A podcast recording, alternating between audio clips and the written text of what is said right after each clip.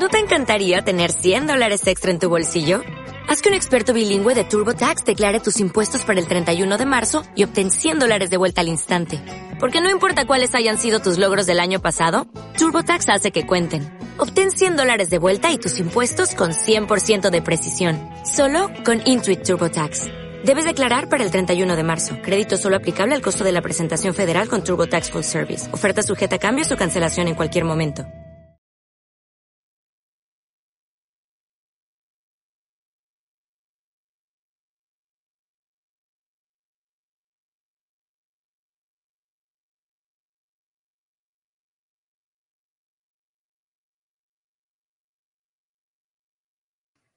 Saludos amigos, mi nombre es Mirna y en nombre del equipo de Mindalia Televisión queremos darte la bienvenida a Mindalia en directo, donde miles de personas alrededor del mundo asisten a las conferencias y entrevistas organizadas por mindaliatelevisión.com.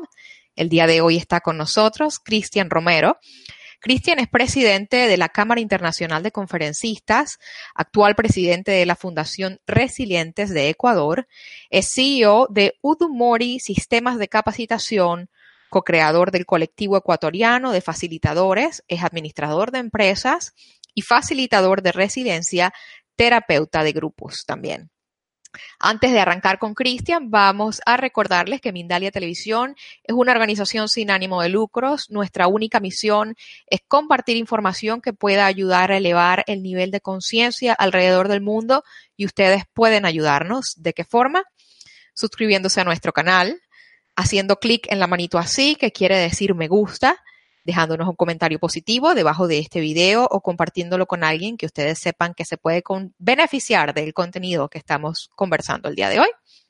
También les recomendamos que estamos en directo y mientras estamos en directo tenemos la excelente herramienta del chat. Por allí ustedes pueden comunicarse con Cristian, pueden interactuar. Solo les pedimos, por favor, recuerden el formato, la palabra pregunta en mayúscula, el sitio desde donde nos ven y la pregunta en cuestión al final de su conferencia. Cristian tendrá la bondad de responderlas. Por último, les recordamos y les damos las maravillosas noticias. Mindalia Televisión transmite todos los días de la semana en portugués, inglés y español, así que si conocen los idiomas, son más que bienvenidos en nuestras diferentes plataformas.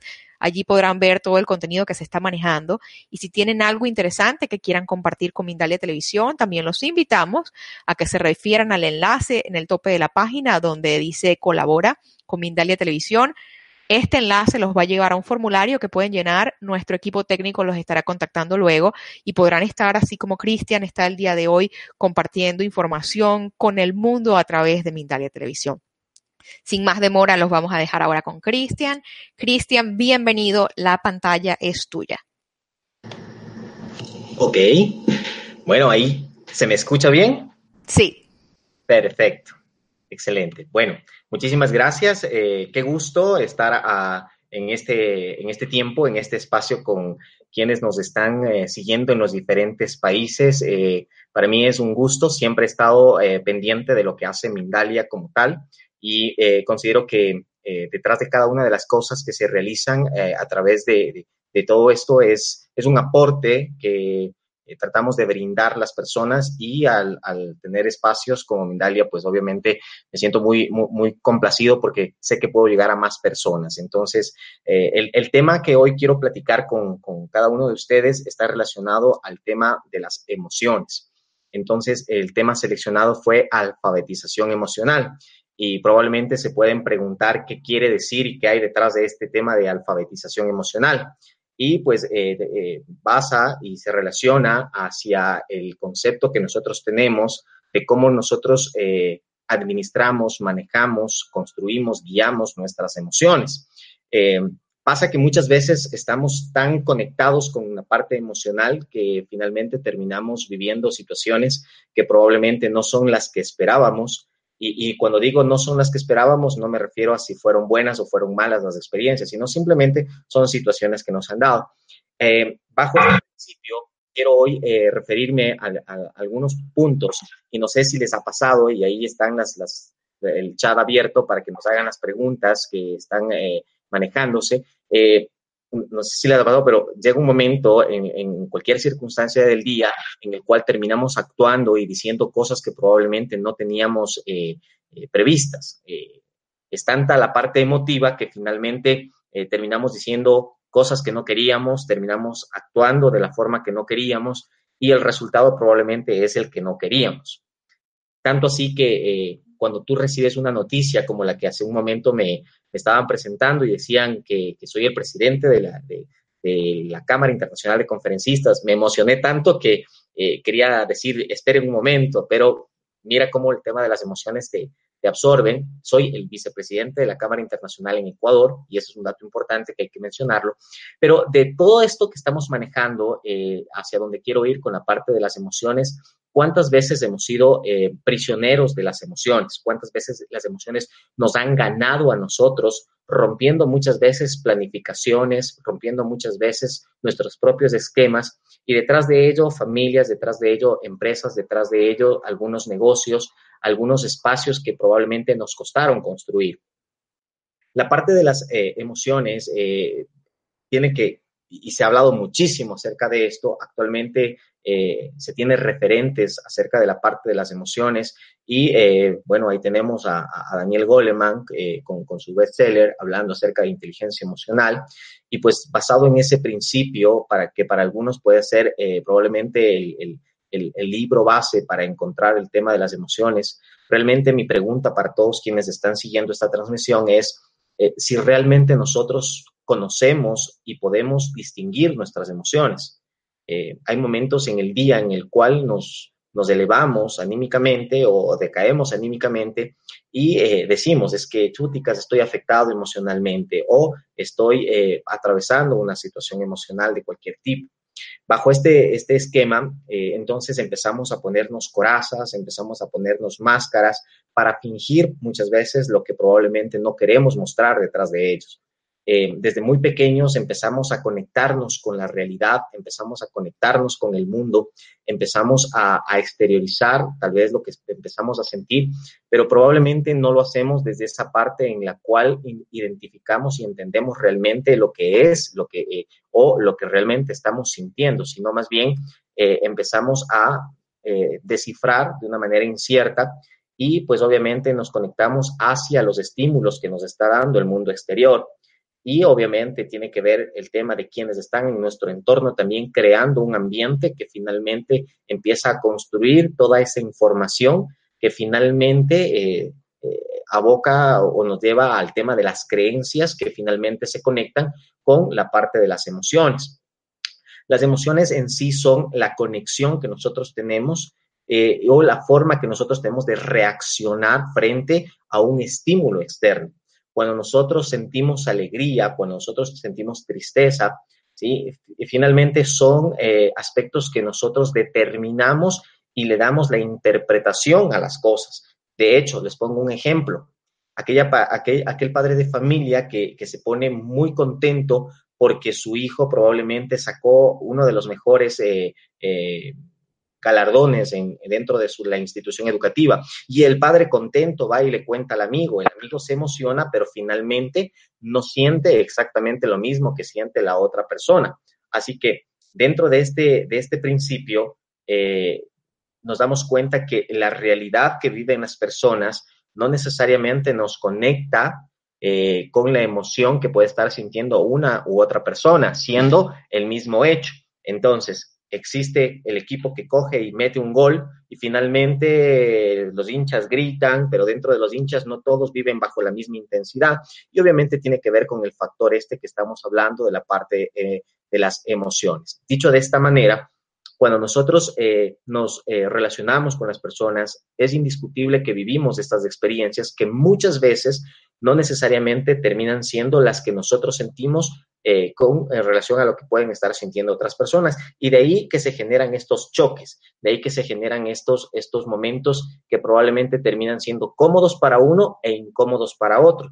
El chico que está de pronto siguiendo a esa persona que le gusta, esa persona eh, probablemente se emociona porque le ve, se, eh, siente y dice, wow, para mí esto es súper importante, me encanta, yo quiero eh, estar cerca de esta persona, pero la otra persona, en cambio, está sintiendo otras cosas, está sintiendo que le acosa, está sintiendo fastidio, está sintiendo que no quiere estar cerca de ella y finalmente termina como eh, sintiendo todo lo contrario a la otra persona. Entonces, miren ustedes cómo dentro de una misma realidad se empieza a generar este tipo de situaciones. Ni, ni hablar del tema de parejas, probablemente empezamos a actuar desde la parte emotiva nuestra y, aquí hago una pausa a todos estos ejemplos y me atrevo a ya entrar en, un concepto donde eh, nuestro cerebro eh, particularmente está basado en, lo que son eh, patrones, patrones que se van construyendo desde cuando nosotros empezamos a recibir información, cuando somos pequeños, ¿sí? Y cuando estamos ahí eh, recibiendo a través de la vista, recibiendo a través de la boca, eh, y, luego empezamos a exteriorizar las cosas, ¿no? Eh, nos damos cuenta que somos capaces de crear y en esa creación empezamos a crear cosas y, en este caso las emociones que finalmente terminan a nosotros dándonos un marco de referencia que queda asociado a una cadena neuronal que finalmente es el, el, resultado de cómo nosotros hoy en día actuamos ya como adultos. Entonces, cuando eh, eh, encontramos situaciones donde de pronto no nos, eh, nos es agradable, donde no es grato para nosotros probablemente ese momento, empezamos a hablar justamente de esa parte en la cual se, la, construimos no solamente de una manera de, no, me siento emocionado, sino simplemente fue un proceso que vino desde cuando nosotros éramos muy pequeños. Entonces, cuando hablamos de alfabetización emocional, hablamos de encontrar esas raíces que generan la emoción que nosotros estamos sintiendo. Dentro de los mitos que nosotros encontramos también está esa parte en la que muchas veces hablamos acerca de que las emociones son buenas, de que las emociones son malas. Finalmente las emociones son tal cual.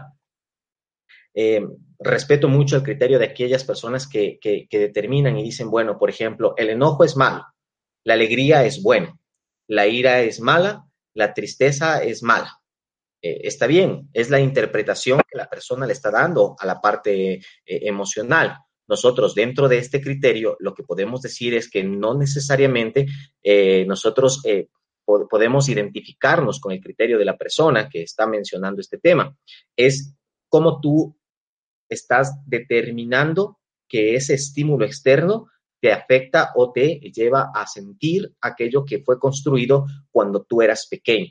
Entonces, ¿Cuántos adultos muchas veces nos cegamos a través de estos patrones y finalmente no podemos ni siquiera racionalizar? Aquí hay un concepto muy claro. Mientras más emotivo eres, menos racional te vuelves, ¿sí? Entonces, si es que tú coges y estás en un clímax, estás en una parte emocional muy alta, ¿sí? Y desde ahí tú tomas decisiones, probablemente cuando las emociones vuelvan a su campo, a su nivel apropiado, a regularizarse, probablemente vas a pensar y vas a decir, creo que la embarramos, creo que no debí haber tomado esa decisión, creo que probablemente debí haberme tomado un poquito de tiempo. Entonces, hay, un dicho, hay un refrán que he escuchado en algunas partes que dice, no tomemos decisiones con cabeza caliente, ¿sí? Es decir, cuando están burbujeantes las emociones, no es tan sano el, el, que puedas de pronto interactuar desde una parte racional y por eso deberías tomarte un espacio para poder asimilar lo que estás experimentando y finalmente poder exteriorizar. Aquí hay un dato importante también que quiero compartir con ustedes. Desde muy pequeños, el entorno de alguna manera nos lleva a relacionarnos con el mismo desde la percepción de quienes están alrededor nuestro. ¿Qué pasa en la época de la adolescencia? ¿Qué pasa cuando de pronto ya tenemos algo de poder o de pronto tenemos posiciones jerárquicas? Finalmente estamos en una situación en la cual nos damos cuenta de que las cosas podrían ser diferentes porque probablemente he determinado que algo puede ser distinto dentro de mí. Entonces ahí tenemos la revelación de los adolescentes diciendo, ¿y por qué ahora lo hacemos de esta manera? Si me gustaría hacer de esta otra forma. Y vemos un cúmulo emocional que, claro, obedece a una serie de estímulos químicos y cambios hormonales, etcétera.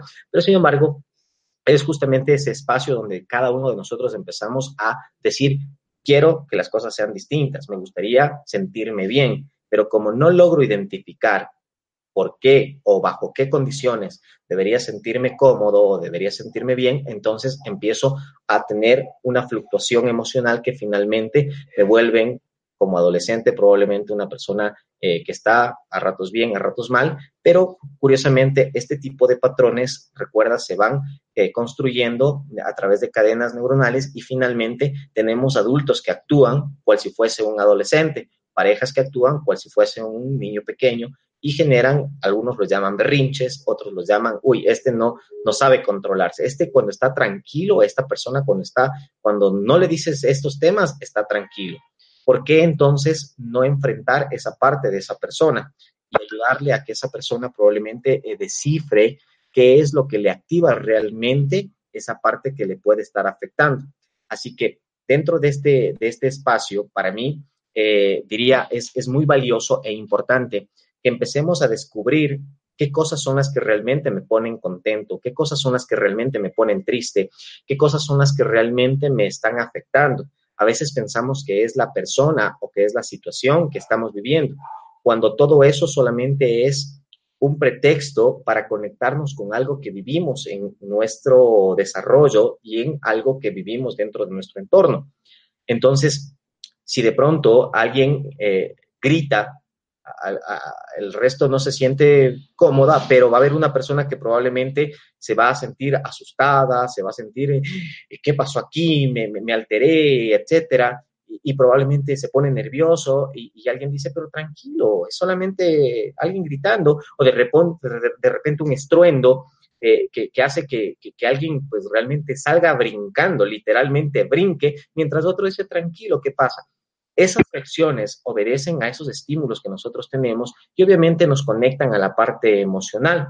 Esa parte emocional, al conectarse, recordemos que, la parte de, si hablamos de emoción, emoción es ese... Es, es, energía eh, en movimiento, es energía con información que se está moviendo y que nos conecta. Entonces, si nosotros a eso le racionalizamos o intentamos racionalizar, es lo que se conoce como el pensamiento simbólico ese pensamiento simbólico es el que me acerca a las cosas que probablemente siento que son gratas y agradables o finalmente me alejan.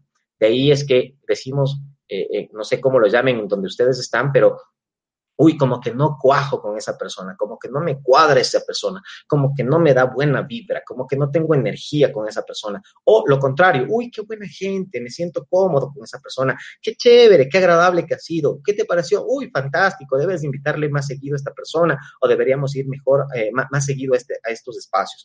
Este tipo de situaciones son producto de ese pensamiento simbólico que está encadenado a esos espacios. Eh, eh, neuronales que fueron construidos a través de esos estímulos que generaron emociones que nos han anclado a nosotros a experimentar situaciones. Entonces, el cerebro busca siempre patrones. Entonces, yo me voy a acercar siempre o voy a buscar identificar situaciones en torno a lo que yo he aprendido. En este mismo instante, mientras yo les estoy hablando, muchos de ustedes están a través de sus criterios analizando y están diciendo, ah, esto sí me parece interesante, o de pronto están diciendo, uy, ¿y este qué está hablando? Uy, este se fue por otro lado, o de pronto esto no me cuadra, o de pronto esto sí me, me parece interesante. Eso es producto de tu pensamiento simbólico. Estás dándole simbolismos, estás creando espacios que te construyen en base a lo que tú experimentaste, en base a lo que tú sentiste. Entonces, ¿qué pasa con una persona que está sumisa y que está dentro de, un, de, aquellas emociones que finalmente le, le, hacen sentir mal, le hacen sentir incómoda? Y no voy a hablar de tal vez sea la, ira o tal vez sea la alegría, sino simplemente aquellas emociones que hacen sentir incómoda a esa persona. Y, se da cuenta eh, la gente en su entorno de que tiene probablemente salud, de que probablemente tiene trabajo, de que probablemente tiene una familia, de que probablemente tiene muchas razones tal vez para eh, sentirse distinto, pero esa persona decidió sentirse de una forma distinta. Aquí, dato importante, no es que decidió de forma consciente, está anclada dentro de esa parte emocional a vivir y experimentar esos momentos. Entonces, aquella persona que vivió experiencias tormentosas dentro de una relación de pareja, aquella persona que de pronto tuvo un profesor que probablemente fue muy duro y fuerte, o de pronto aquel, aquella persona que pertenece a una empresa donde su jefe o donde eh, el equipo de trabajo le generaba un ambiente que probablemente no era el apropiado, le da las razones necesarias para que se conecte con esos espacios que finalmente eh, los relaciona en aquel momento en el que papá tal vez le gritó, en el que momento en el que tal vez papá fue fuerte o mamá fue fuerte o de pronto la ausencia misma de ellos que generó simplemente que esta persona probablemente tenga estos espacios eh, neuronales llenos con eh, momentos y situaciones que probablemente le, le, llegaron a afectar. Entonces, las emociones en general nos llevan a suponer cosas, nos llevan a interpretar cosas eh, y obviamente eh, eso es lo que provoca que de alguna manera empecemos a crear una historia de algo que probablemente no existe. Ejemplo, si dentro de este caminar nosotros encontramos eh, de pronto una persona que, no sé, estuvo, estuvo conectada a, una situación, cualquiera que ésta sea, y en ese caminar se perdió, y hago esta pausa no porque estoy perdido, sino porque simplemente se perdió, ¿sí? Y trata de volver, es como, ¿qué pasó? Algo le desconectó y es esa parte que le lleva a, a visualizar, a conectarse con personas o con situaciones que no son en ese momento, pero que tienen que ver con el tema de las relaciones que vivió esta persona como tal. Entonces, de ahí tenemos eh, que analizar qué es lo que nosotros estamos ofreciendo dentro de nuestro entorno y qué es lo que nosotros nos estamos ofreciendo a nosotros mismos. Ya, hemos, eh, ya, he mencionado de que, bueno, eh, tiene que ver la parte esta de nuestro entorno, pero la pregunta es, ok, ya, ya me dices, Cristian, todo esto que está dándose, pero particularmente ahora, ¿qué debo hacer yo? ¿Cómo logro controlar mis emociones? ¿Cómo logro de pronto cambiar mis estados? ¿Cómo logro tener un equilibrio detrás de esas emociones? No hay una fórmula, no hay una receta. Decirte en este momento, haz esto, paso uno, paso dos, paso tres, es, es, engañar. Eh, creo que sí existen métodos, creo que sí existen alternativas para poder equilibrar, para encontrarte, pero pues obviamente cada uno de nosotros somos totalmente distintos. Esa parte de que, mira, a esta persona le hizo bien hacer deporte, yo también voy a hacer deporte para encontrar eh, un mejor equilibrio en las emociones y sucede que la persona eh, primera sigue haciendo deporte y sigue sintiéndose bien, pero la segunda lo está analizando desde un contexto que no le pertenece, desde una parte en la que probablemente no es su realidad. Esta persona tal vez hace deporte porque recordó, porque ha, conectado finalmente dentro de ese espacio para tener un equilibrio, pero la otra persona simplemente ve como una tortura, ve como un martirio y finalmente dice, esto no me sirve a mí. Y finalmente ahí queda finalmente terminan dejando ese, esas buenas intenciones en, fue algo que lo intenté, pero no funciona. Y así podemos hablar de relaciones, y así podemos hablar de trabajos, y así podemos hablar de, eh, de, proyectos, de emprendimientos y demás situaciones que se van generando. Entonces, aquí lo primero que yo diría ya eh, dentro de esta parte de, de, aspectos, no sé si llamarlos tips o, de pronto mencionarle como puntos para que cada uno lo, analice, es primero, no te, no te, no te compares, ¿sí? No, no busques compararte con alguien, porque cuando existe comparación, alguien sufre. Si te comparas con alguien que está probablemente dentro de tu estándar un poco más alto, probablemente el que sufra eres tú. El que se siente incómodo eres tú, el que se siente mal eres tú. Y si te pones de pronto bajo eh, tu estándar y te comparas con alguien que probablemente está más abajo que, que, lo que tú estás, entonces probablemente sea esa persona la que tal vez en, algún momento llegue a sentirse afectada. Entonces, las comparaciones no son tan apropiadas, pero nuestro cerebro está eh, eh, eh, diseñado para hacer este tipo de cosas. Por eso es que tenemos que aprender a, administrarlo y dar una correcta administración de nuestras emociones. Cuando te surge un pensamiento, ¿qué es lo que haces con él? Dejas que, se alimente de toda esa parte de, de relación, de ah, es que me acuerdo esto y cierto que me hizo esto y cierto que pasó aquello y finalmente construyes una historia que solo está aquí, que solamente está en tu cabeza. La realidad es distinta y como está acá, entonces finalmente terminas sintiendo. Hay un, hay un hecho muy importante que dice que pues obviamente los sentimientos son nada más ni nada menos que eh, hijos de los pensamientos y a través de esta conexión se genera el, aspecto también emocional. Entonces, primera, primer aspecto importante, no te compares, no, no busques eh, compararte porque lo contrario a esto puede terminar afectándote o afectando a alguien más. Lo segundo que te diría, busca la causa raíz. si de pronto en el, en el, en el, en el vehículo que estás eh, viajando eh, se genera una congestión y te alteras y estás estresado y te molesta estar en esa congestión, la pregunta es, ¿realmente es la congestión lo que te molesta? ¿Realmente es el hecho de no llegar a tiempo? ¿Realmente es el hecho de que eh, aprendiste o en algún momento te dijeron que llegar tarde es malo? o que de pronto es una falta de respeto, ¿qué es lo que realmente te hace que se alteren tus emociones? ¿Sí?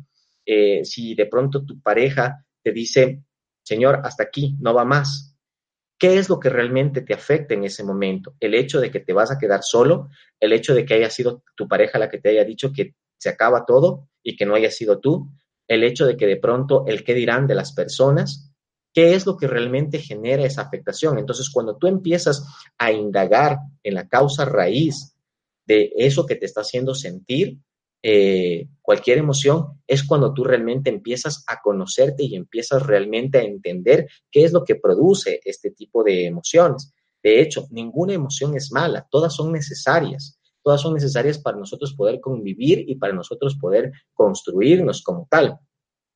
Eh, entonces, haciendo un recuento, el primer punto importante, no te compares. El segundo punto, busca las causas, la causa raíz. Y tercero, date la oportunidad de sentir también.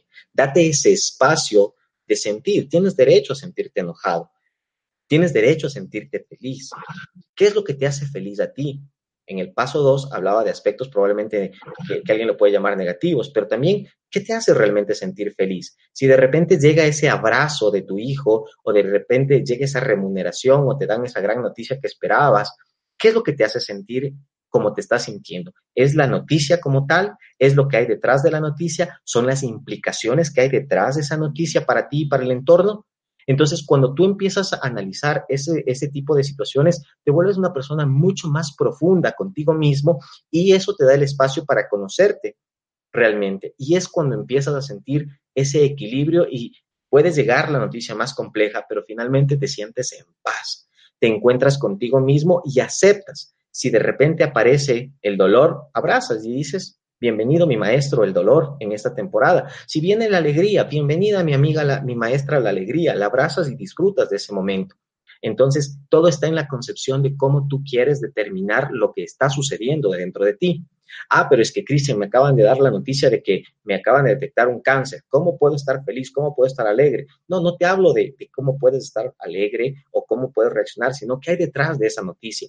¿Por qué, eh, ¿Por qué te estás sintiendo como te estás sintiendo?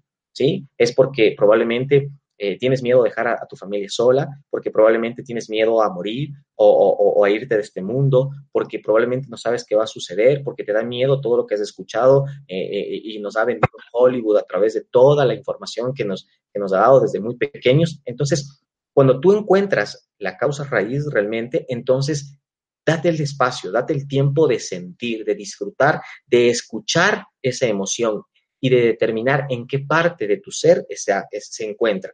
¿Está de pronto solamente en tu cabeza? ¿Está de pronto solamente en, en, alguna parte de tu cuerpo? Tal vez la sientes en la nuca, tal vez la sientes al final de la columna, tal vez la sientes en el brazo, tal vez la sientes en una rodilla. Y cuando tú la identificas, puedes entenderla y ella te habla. Las emociones nos hablan a nosotros y muchas veces no nos damos el espacio para que eso pase. En, en, el mundo en el que estamos, en el mundo en el que cada día se están moviendo más y más las cosas y, hace un instante estaba en una charla muy importante y eh, alguien, alguien mencionó un dato que me parecía muy importante mencionarlo en este instante. En los últimos 10 años hemos aprendido muchas más cosas de lo que se aprendió en los últimos 30 años. Imagínate la relación que existe. Y pues obviamente el crecimiento, el desarrollo que vamos teniendo cada día es mucho más acelerado. Las cosas, la alimentación, el ritmo de vida, las circunstancias, te obligan a reinventarte, te obligan a soltar. Hoy existe una, una moda muy particular acerca de soltar cosas, de dejar ir cosas, de aferrarte, de, de, de dejar de aferrarte a cosas, a situaciones, a personas.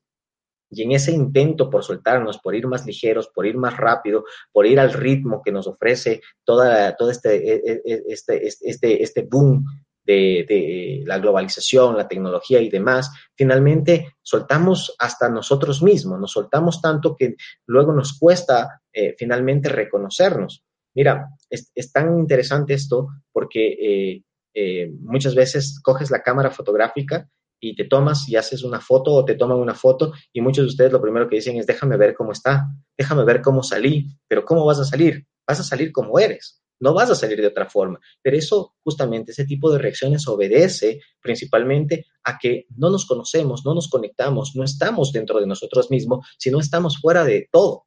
¿Sí? Por ahí, de ahí otro punto importante, cuando tú te despiertas, ¿qué es lo que haces? Muchos de nosotros utilizamos la tecnología para despertarnos. Hoy el despertador eh, en, muchos lugares ya pasó a un segundo plano, el despertador está dentro del teléfono, el teléfono está cerca de nosotros.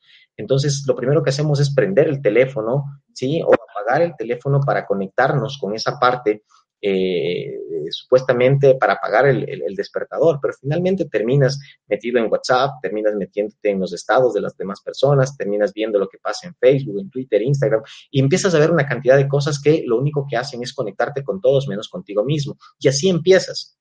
Así empiezas tu día, así empiezas tu jornada y así es como muchas veces terminamos eh, pasando nuestras vidas. Entonces, cuando hablamos de emociones y de alfabetizarnos emocionalmente, hablamos de conocernos, de conectarnos, de identificar qué es lo que realmente nos puede poner tristes o qué es lo que realmente nos puede poner eh, alegres. Bajo ese principio, yo quiero agradecerles muchísimo a cada uno de ustedes por escuchar este espacio. Eh, Sé que hay mucho que decir detrás de todo esto, sé que hay muchas cosas que se pueden manejar, pero sí quisiera como ir conectándome en función a las preguntas que probablemente en este instante ya deben estar preparándose para eh, poder despejar las inquietudes que puedan eh, eh, mencionarnos. Así que si tienen alguna inquietud, si es que tienen alguna, alguna pregunta en torno a estos temas, el tiempo que nos queda me gustaría como que dejarlo para, para que finalmente lo podamos lo podamos compartir con cada uno de los que se encuentran acá en, esta conexión como tal.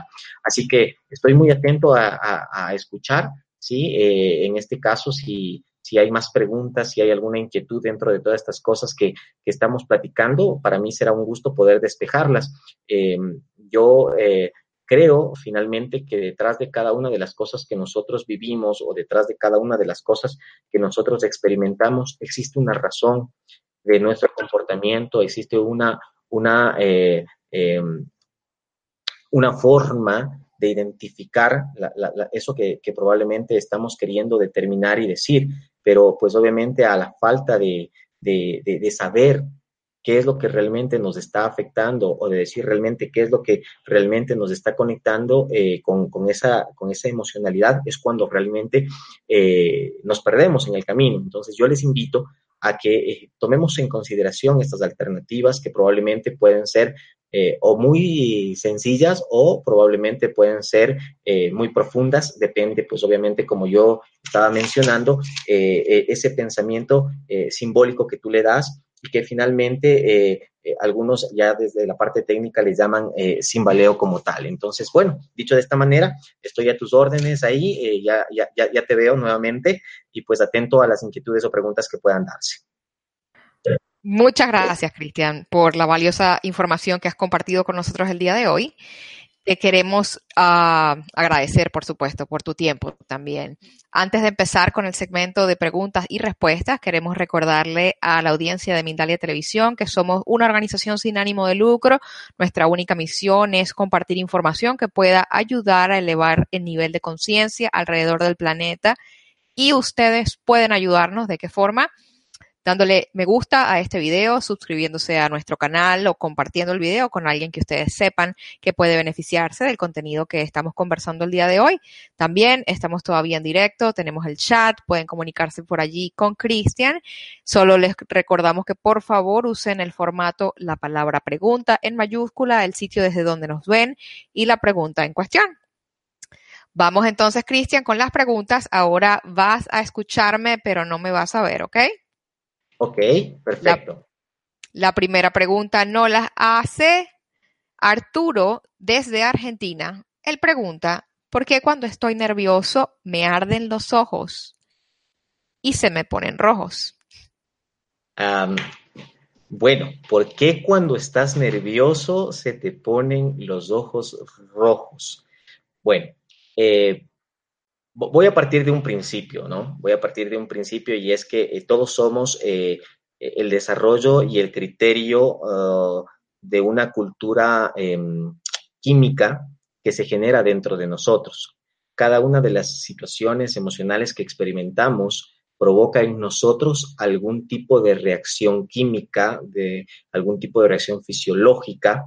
Y lo que yo te diría ahí, pues eh, recuerda que lo que pasa es que nosotros pues nos contraemos o nos expandimos dentro de cada una de las emociones que podemos llegar a sentir o experimentar, la reacción que puedes tener tú, en este caso, al, que, al momento que se te irritan los ojos, se te ponen rojos, ¿sí? Es, es probablemente una reacción producto de la cantidad de eh, de, sustancias químicas que alteran el torrente sanguíneo, etcétera, pero la recomendación ahí básica eh, te diría ve donde un especialista que te pueda guiar y te pueda de pronto eh, hacer, no sé si un diagnóstico, pero sí de pronto orientar a través de algunas pruebas químicas para saber realmente qué es lo que te está provocando ese tipo de reacción. Hay personas que no se les ponen los ojos rojos, cuando están nerviosos hay personas que se les afloja el estómago, es decir, necesitan ir al baño porque finalmente terminan con un cuadro que les hace que estas personas estén en, el baño. Entonces, eh, a otros les suda las manos, a otros eh, probablemente se vuelven rojos. Yo tengo la tendencia, cuando estoy eh, nervioso, demasiado emocionado, mi rostro se pone extremadamente rojo. Soy un foco prácticamente el momento que me pasan estas cosas. Entonces, la invitación en este caso para nuestro querido amigo Arturo, pues eh, busque eh, un especialista cercano de confianza que pues probablemente le practique algunas algo más de eh, validez a, este aspecto, ¿no? Entonces, no te puedo decir si es bueno o si es malo o si obedece a una sola causa como tal.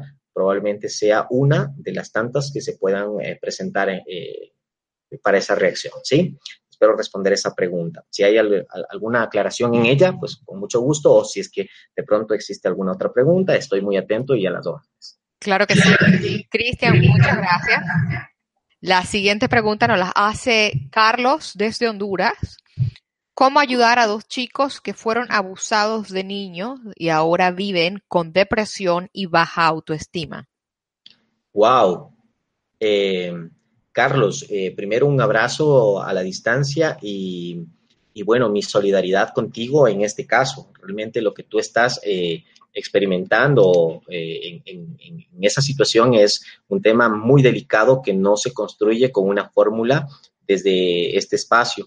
Te invito de pronto, más adelante, creo que van a dar mis contactos, mis redes, para desde acá ver cómo se te puede ayudar, pero eso tiene que ver con el enfrentar y ayudarles a estas personas a enfrentar eh, esta, esta parte que probablemente afectó la parte emocional de ellos. No es un tema que se va a solucionar de un solo momento, es un tema que tienen que involucrarse algunos especialistas y eh, mi sugerencia en este caso, si tú no eres especialista en este tema, eh, por lo pronto cobíjalos y abrázalos sin juzgar, sin criticar y sin victimizarlos a ellos.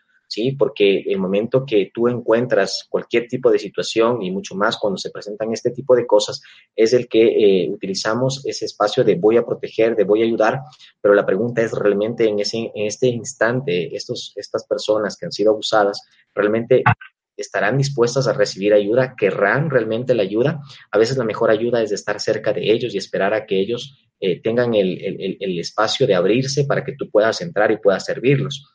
Porque la sociedad es muy cruel dentro de, este tipo de cosas y sobre todo si ya son adolescentes o sobre todo si les entera el entorno, empieza a generarse una doble victimización que finalmente termina eh, no siendo la mejor alternativa de ayuda, sino más bien termina afectándolos eh, mucho más. Entonces, ahí lo que, lo que podría decirte es eso, si no eres especialista en el tema, busca apoyo para que les puedan brindar eh, el apoyo eh, profesional que, que, amerite este tipo de situaciones. Y obviamente, si, si, si, dentro de esto tú quieres involucrarte, abrígalos y cobríjalos desde el lenguaje del amor, siempre respetando el espacio de cada uno de ellos, eh, incluso desde el instante en el que estás, tal vez, eh, ¿será que quieren un abrazo? ¿Será que quieren hablar? ¿Será que quieren escuchar? No necesariamente lo que tú quieres hacer por ellos es lo que ellos necesitan en ese instante. Entonces, eh, sí te, te, diría que te asegures de que ellos sepan que tú estás ahí para servirles, para apoyarles desde lo que ellos necesitan en ese instante y no probablemente desde lo que tú crees en esa parte emotiva que pueden estar necesitando, ¿sí? Muchas gracias, Cristian, por esa respuesta. La siguiente pregunta la hacen desde Perú. Nos dicen, ¿por qué no somos educados en relación a nuestras emociones en la escuela o por nuestros padres? Em, voy, a entender la pregunta desde esa parte de por qué no nos enseñan desde pequeños o, desde, eh, o como padres. ¿Está bien si es que la canalizo así la pregunta? Entiendo lo mismo. Ok, dicho de esa manera, entonces, eh, mira, eh, tiene, y pasa por un tema eh, cultural, ¿sí? para nuestro amigo de Perú, no sé cuál era el nombre, pero para nuestro amigo de Perú, sí le invitaría a que este tipo de cuestionamientos son los que hacen que las cosas cambien, que las cosas probablemente vayan hacia algo diferente. Cuando nosotros de alguna manera intentamos ver el pasado y decimos, ¿y por qué no nos enseñaron acerca de las emociones en la escuela o por qué no nos enseñan esto en la casa, es exactamente lo mismo que pasa en la parte financiera. ¿Por qué no nos enseñan en la casa a manejar el dinero? ¿Por qué no nos enseñan en la escuela a manejar el dinero y tenemos que probablemente pasar por situaciones tortuosas y, conflictivas para entender lo que es el significado del dinero? Y lo mismo pasa en la parte de las emociones.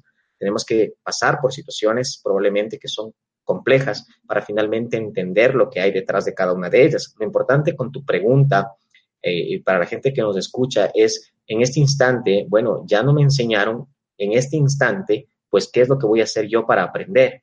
¿Qué es lo que voy a hacer yo para transmitir? ¿Qué es lo que yo voy a hacer para transformarme en una persona que genere mayor nivel de conciencia? Y, eh, ese nivel de conciencia tiene que ser basado en el respeto para que de esta manera, eh, aunque la persona no comparta mi criterio, pues simplemente recuerde que hay algo más detrás de todo eso. Entonces, eh, va por ese lado. No podemos eh, juzgar probablemente a nuestros maestros, a nuestros padres, porque quizás ellos hicieron desde esa parte, desde ese pensamiento simbólico que yo hablaba hace un momento, lo mejor que pudieron dar. No, no escucho y no he, no, he conocido un caso de un padre o de una madre que diga, le voy a dar lo peor de mí, ¿sí?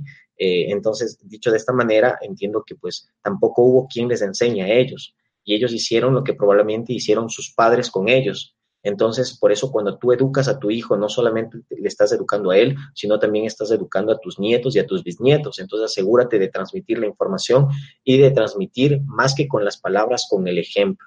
Hay un dicho que es muy claro y dice, tu ejemplo no me deja escuchar lo que tus palabras dicen.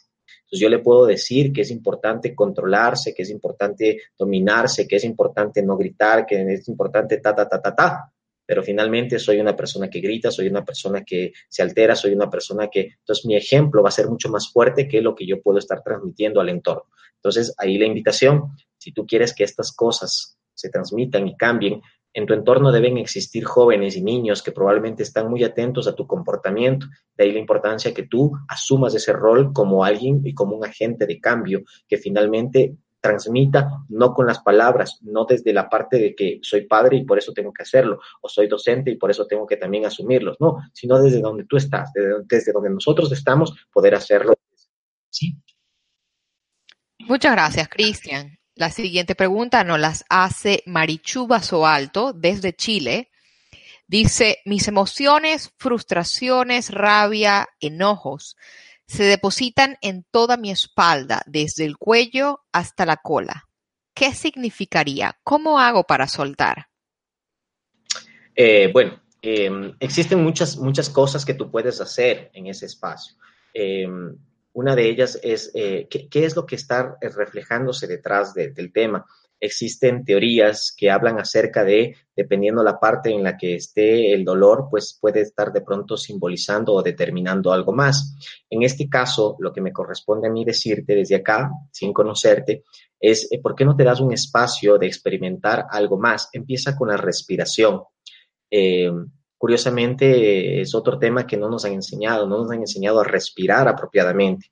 Pensamos que inhalar y soltar aire es respirar, cuando realmente el respirar es otra cosa. El respirar es dar un masaje interno, es liberarnos, es dar un espacio para que entre eh, eso que nos limpia, que nos purifica y que finalmente nos da la estabilidad para tomar acciones frente a lo que hacemos.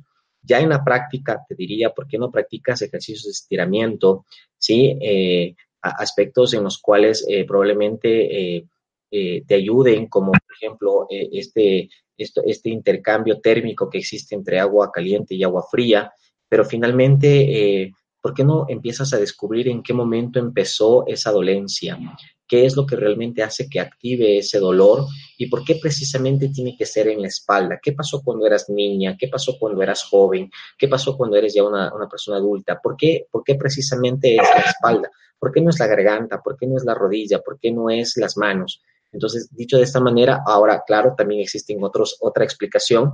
Y pues recuerda que por nuestra, por, nuestro, por nuestra espalda circula una cantidad de nervios que finalmente al estar uno tenso, finalmente tienden a, eh, generarse una, eh, una contracción que eh, al, estar sometido en, momentos que, que, son muy altos en tiempo, eh, son mucho más largos de lo que deberían estar, finalmente terminan eh, saturándose y transformándose en una dolencia mayor, ¿no? Que finalmente termina siendo tal vez una, un, aspecto de, afectación al, nervio ciático, puede ser alguna, alguna otra cosa de ese tipo. Entonces, ahí eh, empieza a jugar con la respiración, juega con el agua, date, date el, el, el espacio para sentirte, ¿sí? ¿Por qué realmente estás, te está doliendo?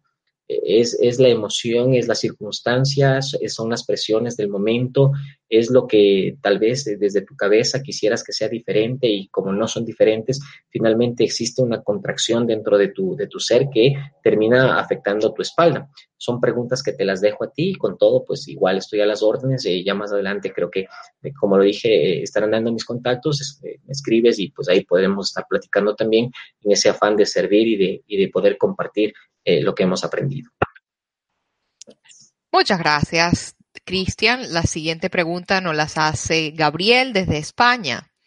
¿Las emociones son erupciones energéticos de una zona en particular, de, una, de un chakra en particular? Híjole, muy buena pregunta.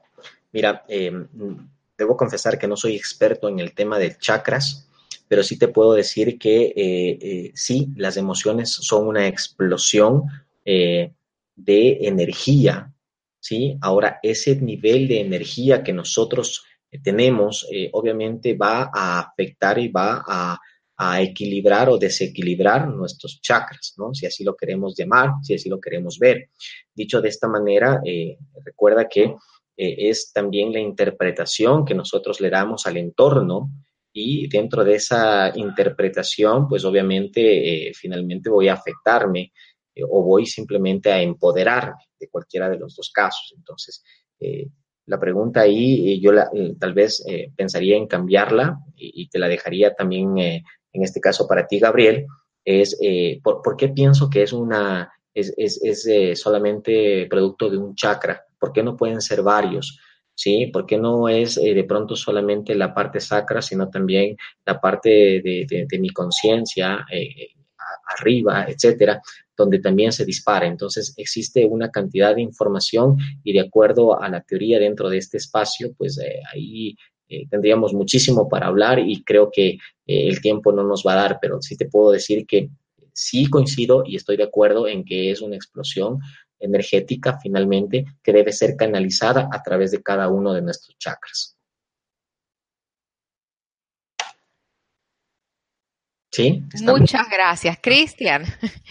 Y la siguiente pregunta nos las hace Carlos, nuevamente desde Honduras. Eso, Carlos. ¿Cómo salir del apego a las redes sociales?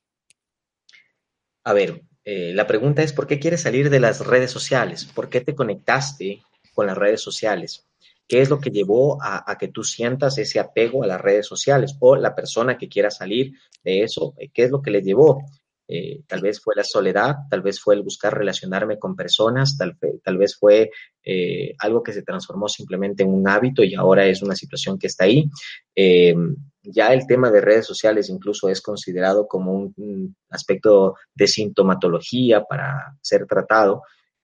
Bajo, bajo ciertos procesos como tal, lo que te podría decir ahí, Carlos, es, bueno, ¿qué es lo que tú quieres? Mira, aparecen muchas veces comportamientos en función de la falta de la visión y de, la falta de, saber qué es lo que quiero para mi vida.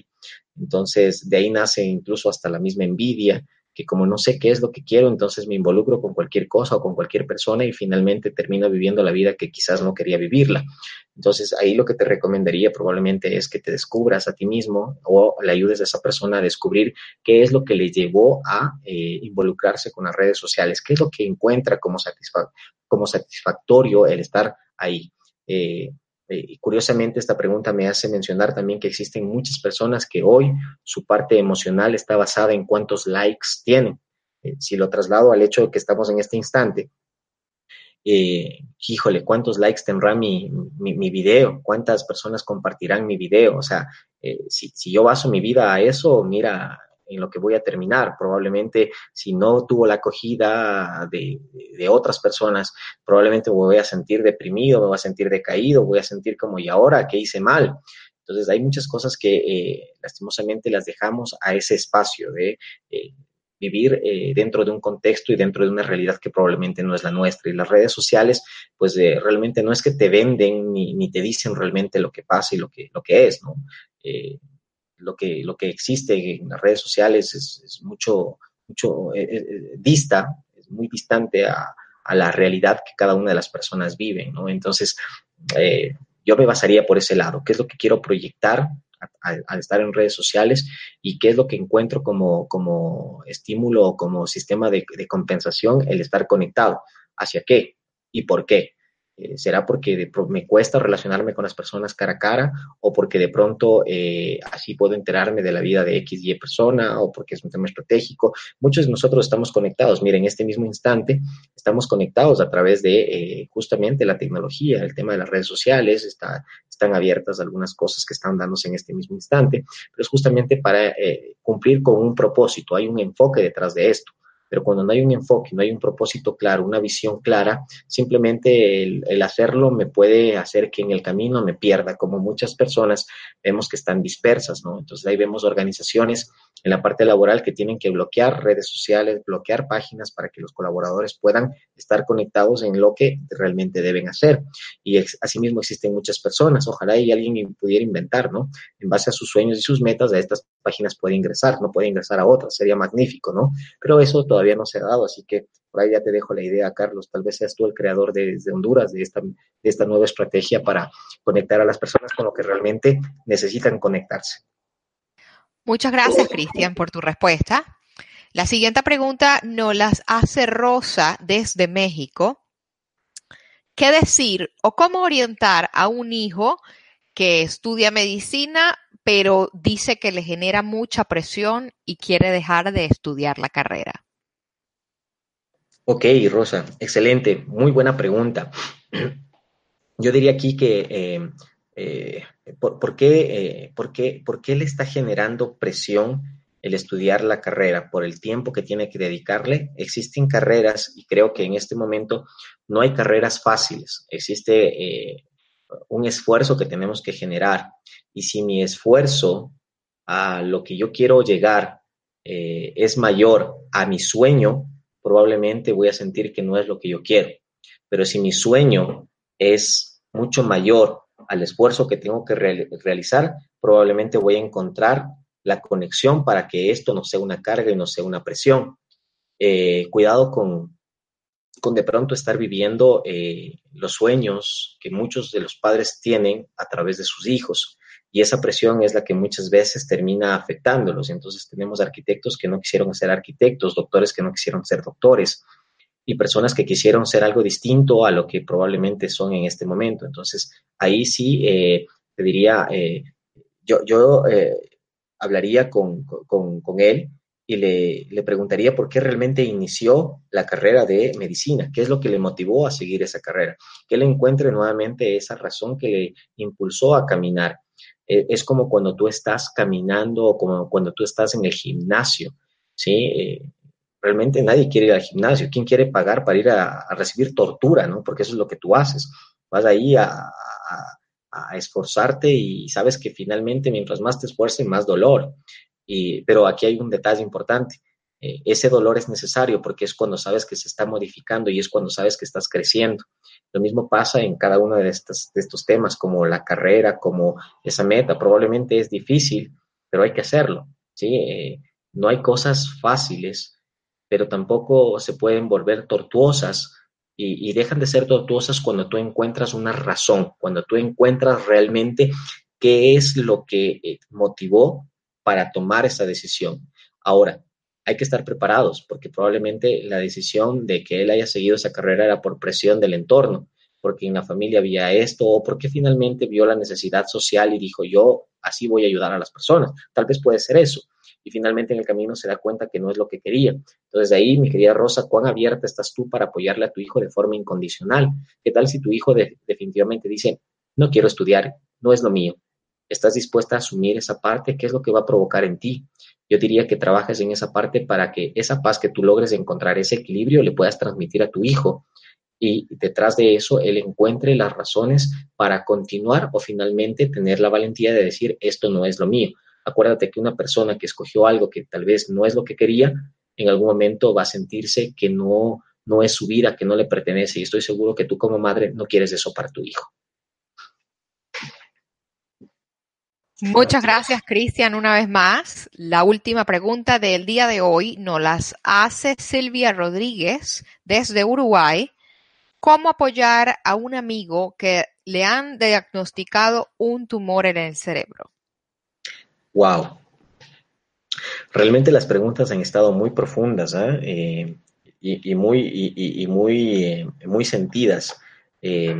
Detrás de este, de este tema, detrás de esa problemática, eh, cuando encontramos eh, una decisión que termine en un, y que sabemos que puede terminar en un desenlace que de pronto no es el, que tú quisieras, entonces lo primero que tú encuentras es eh, lo que esa de, lo que esa noticia provoca en ti, más que en la misma persona que lo está viviendo. acuérdate que las emociones se perciben, se sienten, no necesito ponerme un rótulo que diga estoy triste o estoy enojado. La gente lo percibe, se da cuenta de eso. Si quieres ayudar a tu amigo, pregúntate por qué quieres ayudarlo. ¿Para qué quieres ayudar a tu amigo? Porque simplemente es tu amigo, porque lo quieres, porque quieres que ayudarle a que él salga adelante, porque le quieres hacer feliz los últimos días, porque quieres ayudarle en su proceso, porque quieres involucrarte en su vida. ¿Qué es lo que realmente te motiva a ti a, a conectarte con esa persona, Silvia? Cuando tú encuentres la razón, vas a saber qué es lo que puedes hacer con esa persona en particular. El dolor y lo que esta persona puede estar sintiendo o la motivación que puede estar sintiendo esta persona eh, es de ella, no tuya. ¿Sí? Eh, ahí deberías eh, jugar y entender muy bien cuál es tu rol detrás de esto, qué es lo que te provoca a ti, te provoca tristeza, te provoca lástima, te provoca qué es lo que te está provocando a ti eso, porque eso que te provoca a ti es lo que te va a impulsar a acercarte de la forma correcta o probablemente de la forma que tú crees que deberías acercarte a él nuevamente como en el caso de, los chicos eh, eh, que Carlos nos compartía de Honduras. Eh, no, no por el hecho de querer ayudar significa que empezar a estar ahí es, es, ayudar. Probablemente esta persona, si recién fue diagnosticada, estará en un proceso donde existe negación, donde existe confrontación, donde existe negociación dentro de lo que está sintiendo y experimentando. Sí, acuérdate que eh, muchas personas que, eh, que, han tenido que vivir situaciones fuertes son quienes finalmente terminan siendo los fuertes para los amigos, ¿sí? Son los que terminan dándonos lecciones de vida, son los que realmente se empoderan y nos dicen, caray, ahora sí voy a vivir mi, mi, vida como quise vivirla. Eh, en, yo decía en la charla que estuve hace un momento, había una pregunta muy interesante y, nos decía, si usted tuviera un mes de vida, ¿qué es lo que haría? Entonces, caray, son preguntas que te sacuden, cuando recibes la noticia de que eh, ya no vas a ser parte de la vida de otra persona y te dice que ya no quiere estar contigo, te sacude. Cuando recibes la noticia de que vas a tener una, de que tienes una, una enfermedad terminal o catastrófica, finalmente te sacude y también sacude el entorno. Entonces ahí hay mucho aprendizaje, muchas cosas importantes que puedes sacar desde esa parte de crecimiento donde esa persona puede caer en el papel de víctima y de que pobrecito de mí, ayúdenme, miren cómo estoy, o puede de pronto esa persona empoderarse y utilizar esto que está viviendo y experimentando como una ah, fuerza para poder llevar un mensaje mucho más profundo, alentador y de construcción a su entorno, sea familia, sean amigos, y quizás sea él el que termine dándote la ayuda que tú necesites, mi querida Silvia. Muchas gracias. Con esta pregunta, Cristian, llegamos al final de nuestra conferencia el día de hoy. Queremos darte las gracias en nombre del equipo de Mindalia Televisión por tu valiosa información, por tu tiempo, el que has compartido con nosotros y con nuestra audiencia. Antes de irnos, queremos preguntarte, ¿dónde te podemos encontrar? Ah, muchísimas gracias. Mira, eh, me pueden encontrar dentro de las redes sociales como eh, Cristian Alberto uh, Romero. Sí, estoy ahí como Cristian Alberto Romero. O eh, me encuentras como, en, algunos casos, Resilientes CR, ¿no? Resilientes de Resiliencia y CR de Cristian Romero. Ahí estamos conectados para poder servirles. Nos puedes encontrar en redes sociales, está Instagram, Twitter, está Facebook, donde nos puedes conectar y eh, escríbeme con toda confianza en lo que pueda servirte. Estoy para, para eso. Eh, hay, hay, hay, un principio fundamental y es que eh, el hecho de estar acá es justamente a este principio y, y realmente para mí es muy grato eh, porque me gusta mucho esto de servir, de ayudar, de, de entregar lo mejor a las personas. Así que eh, desde cualquier parte estoy atento y a las órdenes en lo que hemos podido aprender y si es que no conozco y si no sé, tenlo por seguro que voy a buscar a la persona que te pueda guiar y te pueda llevar a eso. Gracias nuevamente a nuestra audiencia. Muchas gracias por estar con nosotros el día de hoy. Hoy nos acompañaron personas de Venezuela, de Argentina, Chile, Perú, Honduras, de México, de España. Una vez más, gracias por estar con nosotros siempre. Les recordamos, Mindalia Televisión es una organización sin ánimo de lucro nuestra única misión es compartir información que pueda ayudar a elevar el nivel de conciencia en el mundo. Ustedes pueden ser parte de esta maravillosa misión. ¿De qué manera? Dándole me gusta a este video, compartiéndolo con alguien, suscribiéndose al canal. De esta forma nos ayudan a llegar a más y más gente alrededor del mundo.